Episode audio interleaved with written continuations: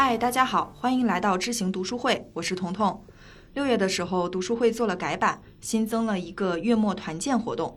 我们每个月月底呢，会邀请编辑部的同学一起来聊一本和本月主题相关的书。七月的主题是阳光普照，新奇旅程。那今天呢，我就邀请到雨白和佳蒂一起来聊一本非常暖的书，吉野源三郎的《你想活出怎样的人生》。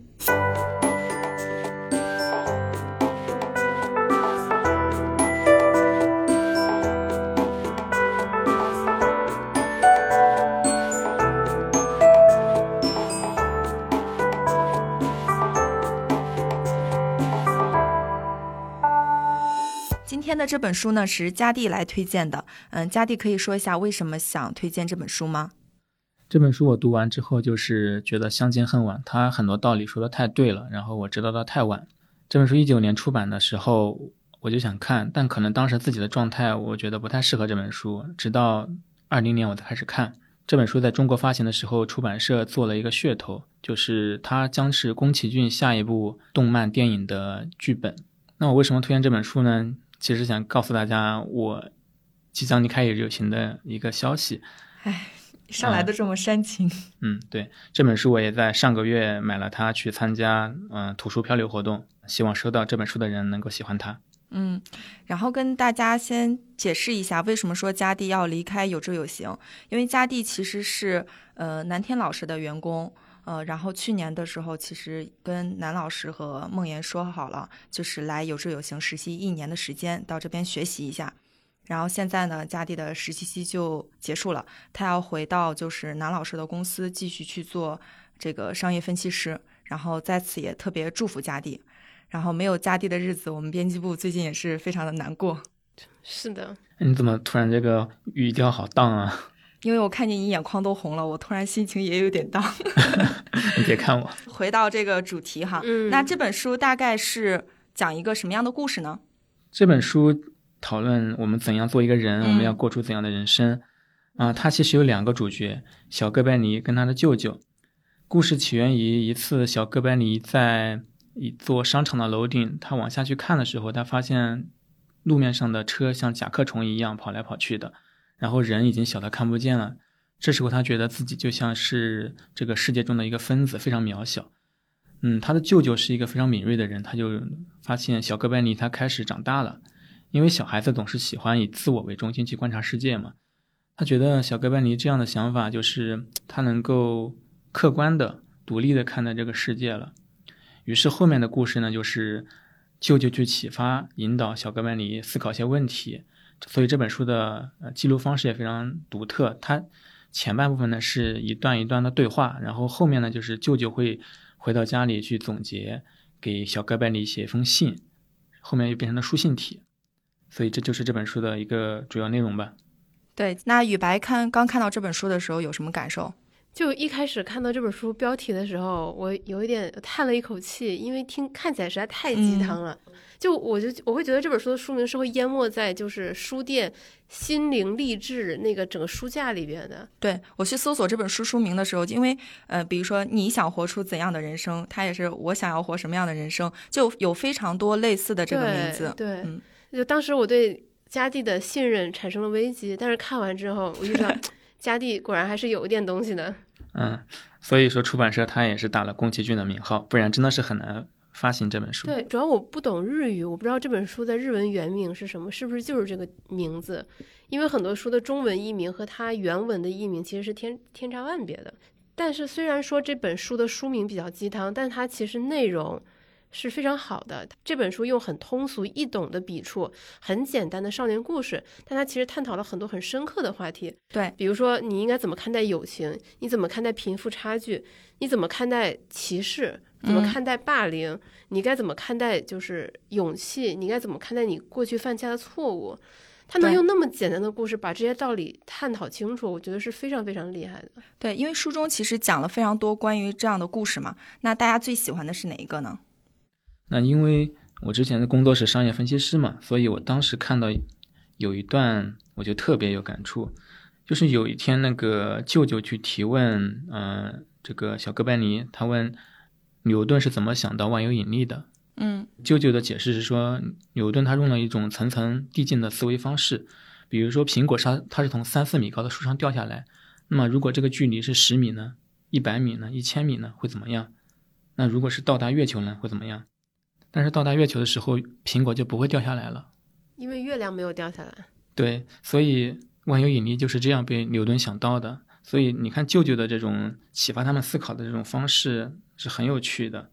然后这个故事还对这个小哥白尼产生了一些启发，他也去这样去层层递进的思考一些问题。比方说，他书里面是从一个奶粉的故事出发的，好像小哥白尼就是平时会喝奶粉，对他喝奶粉，他会想到谁生产的奶粉，这个生产奶粉的人，他又去拿这个钱去买了什么产品，然后往上游层层的去推进，他会发现每个人就这样被联系起来了，由一些商品啊、金钱这些交易把它连接起来，形成了一张关系网。他的舅舅呢，就把这个发现定义为是生产关系。他说，人就是在漫长的时间跨度中，为了生存需要，时而分工，时而协作，然后形成了这样的一种生产关系。嗯，就是非常神奇的一个一个事情。因为当时我也在思考一个，嗯，投资上的一个范式，叫网络效应。嗯然后我看到这一点，我就很有触动。嗯，雨白呢？对，其实这个故事我也很有触动，就是首先它可以让你重新思考人与人之间的关系，人与人之间的协作。另外一个就是说，它其实教会了你应该怎么样思考。当你看到你生日常生活中一些司空见惯的事情，你能不能去多思考一层？那它背后有什么？往前追溯，它是怎么生产的？它的整个供应链路会经过哪些环节？你会，你也可以往后思考。那它可能会，比如说卖给什么样的人，那些人又会怎么样使用它？就如果在平时在生活中多这样思考，你大脑的这个打引号的肌肉也会变得更加的坚韧，更加的灵活。对，我觉得舅舅是在引导他去进怎么去进行一个深度的思考。对，这可能也就是之前经常会看到说人类的一种特有的天赋，就是这种嗯想象力。对你能从 A 联想到 B，再联想到 C，这是其他物种是不具备的能力。对我觉得可能嘉地做商业分析的话，应该这一块儿也是也特别注重这种这样的思考吧。对，首先你得有洞见吧，就是说你要去给自己一个一个观点，然后你得去收集一些事实数据，你去证明它。嗯就像牛顿一样，他能够证明万有引力是存在的，这一点就很了不起。就是从想到到做到，对从有知到有有行对 然后小哥白尼还真的去有形了，他就是去实践奶粉，就是从奶粉这件事情去想到了很多。对，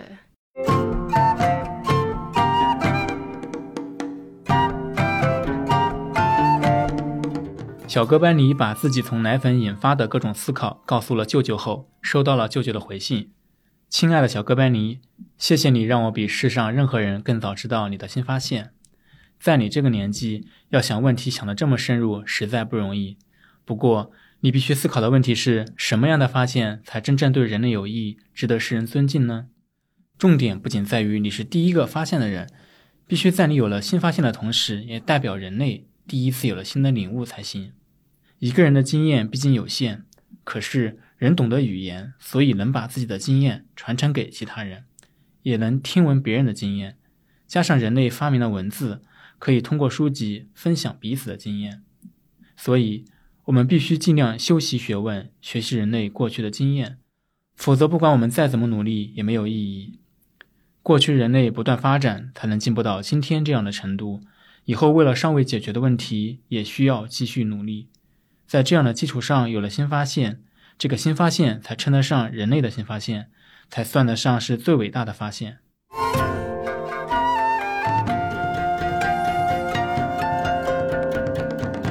那雨白有觉得在这本书里边自己特别有感触的小故事是哪个呢？呃，给我启发最大的其实是小哥白尼这个绰号。啊、是，对，嗯因为就是我之前是从来没有这样用这样的角度来思考哥白尼，他他就是他提出日心说这件事情到底是怎样划时代的创举，就是他颠覆性的让人们不再把自己当做世界的中心，嗯而是把太阳当做世界的中心，这是非常难的。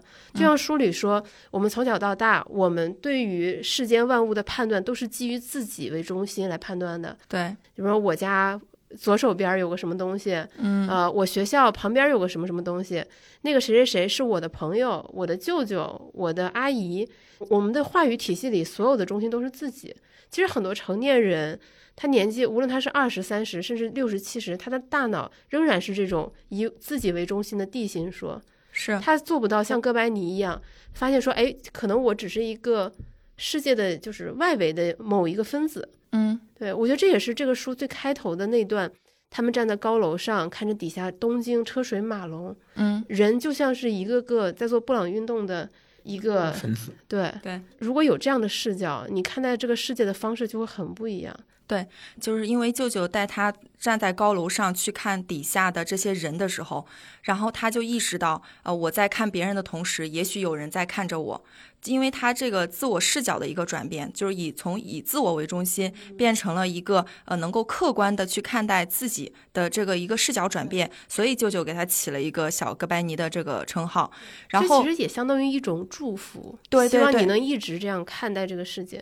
对，不知道大家有没有就是脱离自己去看一些东西？对，那个呃，我印象中联想的创始人柳传志，他其实就嗯有这么一，就说过类似的话，就是他有一个方法，就叫做跳出画框看画。嗯，对，不要总是把自己当做画里人，你跳出来审视它，嗯，就很多事情会豁然开朗。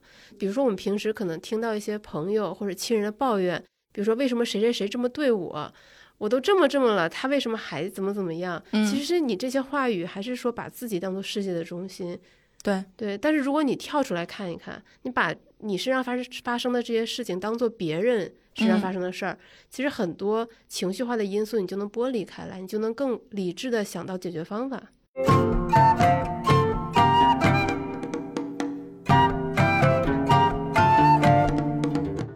在小哥白尼体会到自己是广大世界的一个分子的时候，舅舅给他起了这个外号。当天晚上，舅舅这样写道：“亲爱的小哥白尼，人习惯以自己为中心思考、判断事物，这种想法根深蒂固，即使长大后也很难改变。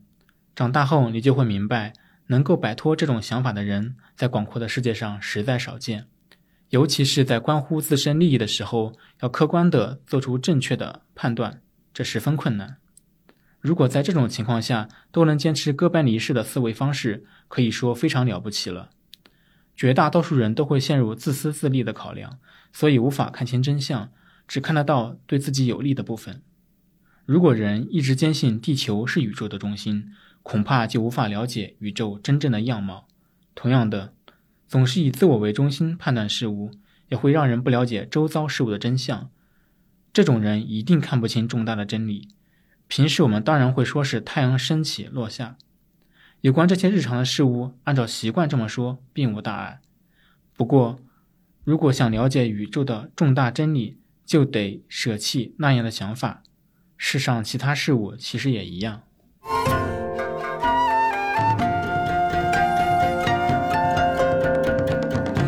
其实像书里边去讲的这几个故事中间，类似于这样，就是从通过一些非常浅的日常的生活的事情去讲一个很深刻的道理，有非常多。我印象特别深刻的还有一个，其实是他的朋友被那个高年级的学生霸凌的时候，就是欺负的时候，他们一一块说好要一块去打架的，但是他到那儿人别人都站出来了，他自己就。就因为有有一点担心，有一点害怕，他自己就退缩了。我觉得这件事情其实是特别特别真实的。那你们有没有小时候背叛朋友的这种事情，内心煎熬的事情？扒一扒大家的这个黑历史，黑历史，也不能说背叛。其实有时候可能，比如说你觉得自己该站出来的时候没有站出来，有没有？没有，我的同学都热爱和平。那雨白有这样的吗？就是很纠结的这种时刻。呃、我我觉得就是背叛朋友那种，可能大部分人不至于，但是我们一定会有，比如说口无遮拦、伤害朋友，或者是做了一些就是自己事后回想会很后悔的事。对，这也是为什么我们看到这一段故事会特别有共鸣的原因。就比如说，我记得我初中的时候有跟我的当时的一个好朋友就是绝交，嗯具体为了什么绝交我已经记不清了，嗯但是他曾经是我非常非常要好的朋友。嗯这个事情，我相信我一定是非常后悔的。为什么？是因为我哪怕过了三年、五年，甚至十年，很偶尔都会梦到这件事情。我会嗯梦到我跟他和好，但是我已经再也没有这样的机会了，嗯，因为关系已经这么淡了，你很难再把破镜重圆。是，就这会变成我一生的遗憾。嗯。我其实有一个是我在高中的时候跟一个男生做同桌，但你知道高中就特别容易传那种，哎呀谁跟谁好啊，类似于这种。然后我俩就是换位置的时候，我俩已经说好就是要做同桌，因为他的数学成绩比较好，我的那个时候英语比较好，然后我们就就想着就是其实正八经是非常单纯的这种互帮互助的这种关系，但是呢，就是大家容易起哄，然后大家一起哄呢，我后来就没有遵遵守那个约定。就等于说，他他坐的那个位置，哎，是我先坐这个位置，然后我就没和他坐一块儿，然后后来的时候，我们就真的就没有再联系了。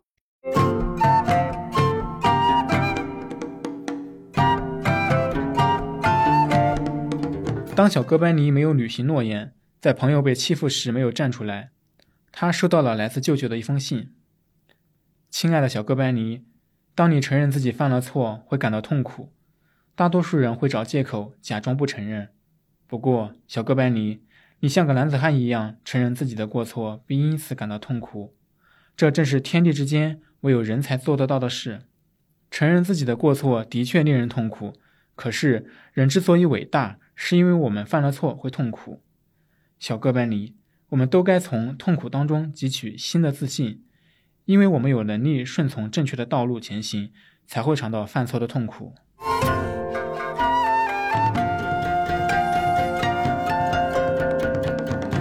说到这里，我觉得其实也跟我们其实交朋友也好，或者说跟处对象也好，那大家其实，在交朋友的过程中，其实你会最比较看重哪些品质呢？嗯，我看我交朋友处对象，我我是觉得对方要这这是两件事。我们你要讲交朋友还是交还是处对象啊？你想你想听什么呢？当然是处对象，肯定是想听你处对象了。处对象是吧？处对象，我觉得就是坦诚吧。嗯，坦诚就是说不要欺骗对方，不论是小事大事。小事就是说我今天去跟谁去逛街吃饭，我一天的安排什么，我都会主动去说。我也希望对方能主动说。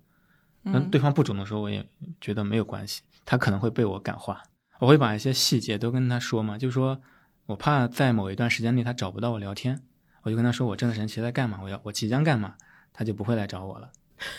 叫这叫管理好预期，你知道吗？哦，那大事呢？你这是讲的是小事吗？大事就基本上就是你要去解决问题，就遇到问题要解决问题，你得提出来，两个人一起去讨论，对，去去变得更好。嗯，因为你是想获得一个长久的关系嘛，所以坦诚是非常必要的。可以坦诚，然后一般呢？其实很简单，就是要真诚嘛，交朋友，嗯，一样嘛。对，就是真诚真的很重要。嗯，你并不想说你见到一个朋友，你还得斟酌再三哪句话该说，哪句话不该说。是，对方会不会把你说的话就转述给别人，或者在背后说你坏话？那样就很累。大家现在都很忙。那彤彤呢？你更看重哪些品质？嗯，我会觉得心正比较重要。就这个人本身根儿就是根正根正苗红啊，他自己做事。我懂了。你懂了这句话，你懂什么有深意。因为你你老公就特别正呢。就是新正者的什么意思呢？就是这个人从根儿上，他是一个很正直的人，很正直的人。他无论是你跟他处对象，或者跟他交朋友，他不会去做伤害你的事情。所以我觉得这个是比较比较重要的。嗯嗯，然后其实还想问问大家，就是因为我在去呃看这本书的时候，其实在网上也搜了一些相关的一些内容嘛，我会发现其实有很多人就会说到，就很遗憾说自己小时候没有读到这种类型的书。然后我就想问问大家，你们在小时候的时候有没有读到过一些对自己印象非常深刻，或者说能够就就是一直都能记起来的一本书？呃，我小时候有我妈给我买过一套书，我觉得对我影响特别特别大。他那套书我一直记得名字叫做《小蜻蜓美育丛书》，就现在在孔夫子上大概能找到，大概一两块钱一本儿。嗯，就是它可能分为什么建筑篇、美术篇、音乐篇，呃，还有文学篇。它就是它有好几好几本书。比如说文学篇，它可能把西方文学史上一些重要的作家和他的代表作品都给你讲清楚。我印象最深的是他的美术篇和音乐篇，因为那两本书写的特别好。嗯，因为写因为他们写的好，导致我。当年看的时候，我就基本上把西方艺术史上最重要的那些艺术家和他们的代表作全都基本上全都背下来了。给你启蒙了一下。对，真的就是我对于艺术的热爱，真的是从那个时候培养起来的。嗯就对什么德拉克洛瓦呀、米勒啊、梵高啊、莫奈啊、马奈这些艺术家，真的是如数家珍。就嗯小时候也不知道哪里来的热情，就觉得一定要把这些东西都背下来。嗯，种下了一颗种子。对，嗯，佳蒂呢？嗯，他这个书真的太厉害了。那我的书可能大家很多人都看过，叫《十万个为什么》。嗯嗯，我也不记得我看的是什么版本，但是我记得它特别的厚，而且它是彩色的，对又被我翻破了。有些人说我是一个好奇心很重的人，我觉得可能就是从小种下了一颗种子吧。嗯，对我当时真的爱不释手，就看了好几遍，就喜欢问为什么为什么，因为他解释一些科学啊，还有一些奇闻呢、我觉得就特别的有意思。嗯对可能他后来还甚至培养了我喜欢看纪录片的习惯，可能也是影响了我喜欢读书的习惯。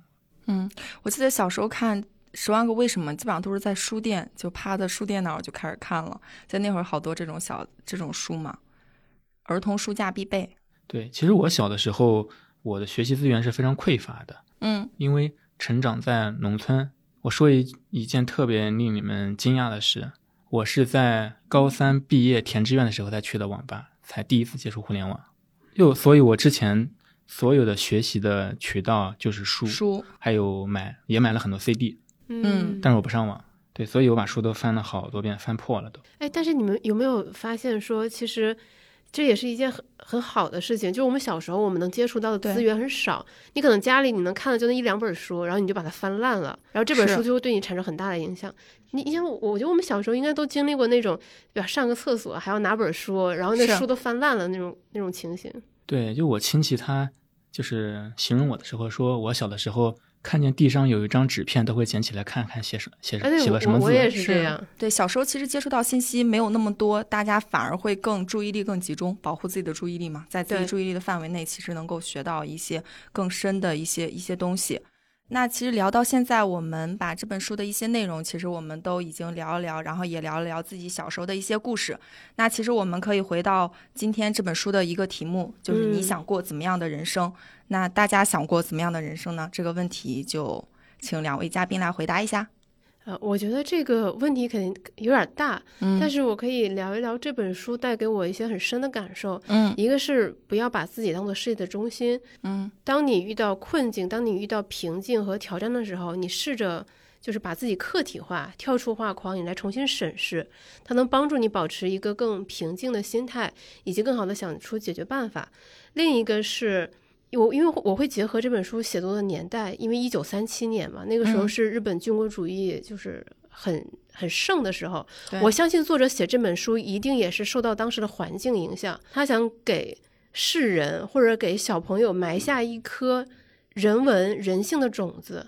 就是如果如果被人看到，别人愿意接受他梳理这些内容的话，那么对他来说就是一件可能很欣慰的事情。其实这本书传递的就是我们应该怎么样做人，嗯怎么样做一个就是有人性的人，你应该尊重他人，你不应该歧视他人，你应该怎么样反抗霸凌。我总觉得就是这本书看起来是一个轻松愉快的青少年故事，但是背后是作者在那个年代的一种呐喊。对，其实对于像呃你想活出怎样的人生的作者，对宫崎骏。甚至对，比如说茨威格这样的嗯作家来说，失去人性才是失去一切。如果你不能做一个体面的、关心他人的人，那么我们的生命就没有存在的意义了。是对我其实有三个点呢，特别印象深刻。第一点就是宇白说的，就是不要以自我为中心。其实我们现在今天说什么同理心啊、利他主义啊，其实都是这个差不多的意思。就是我们为什么会感到痛苦，就可能是我们太在乎自己了。第二个部分就是说，我觉得小哥白尼确实非常嗯有好奇心，呃，好奇心是非常宝贵的。虽然他在书里面的角色只有十五岁，但是我希望他长大以后，他还是有好奇心的一个人。嗯、甚至对于我自己来说，对大家来说，成年人一定不要失去好奇心。第三点，我是觉得作为人，我们经常会痛苦，痛苦是因为我们会，我们内心是想变成一个更好的人，对，不然我们就不会痛苦了。我觉得这个是呃人作为人跟动物的一些区别。对，就比如说我们被刀割了，我们摔了一跤，我们都会哭，会痛。但是如果我们做了错事，我们那种痛，它是心里的痛。所以我觉得，将来如果说我有这种感觉的时候，我应该去积极的去面对这种错误，嗯，去想办法解决它。对，这是三个收获。明白。我对书里边其实有一段话是印象特别深的，呃，是当时舅舅就是跟小哥白尼说，说我从来没有告诉过你，你爸爸在就是过世前把你托付给我，特别嘱咐，嗯、就是你父亲对你的期望。呃，他父亲说的那句话是：“我希望你成为一个了不起的男人。”然后他这里又解释了一句，说这个了不起指的是为人很了不起。我觉得这句话在我当时看到的时候，其实是特别有感触的。我们总想成为一个成功的人，一个什么什么样的人，一个了不起的人。其实这个了不起，可能最终也说的是我们要为人很了不起。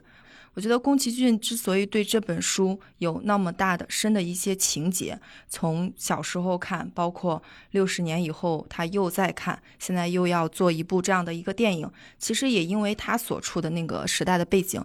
那宫崎骏他是出生在战后的一个年代，他其实是能够感受到那种萧条的。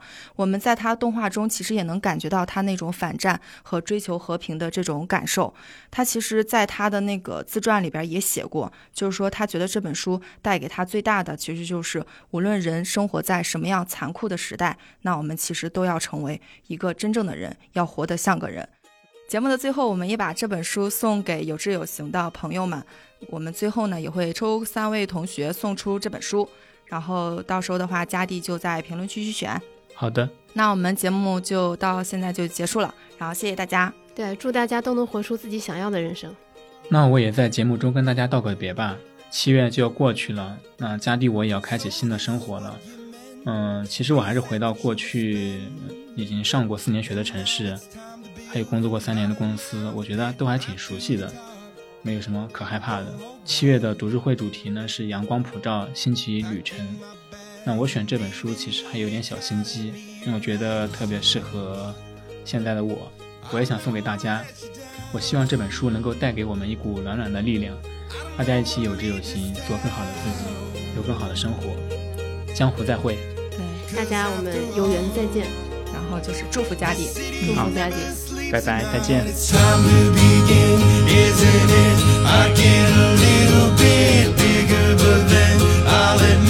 I'm just the same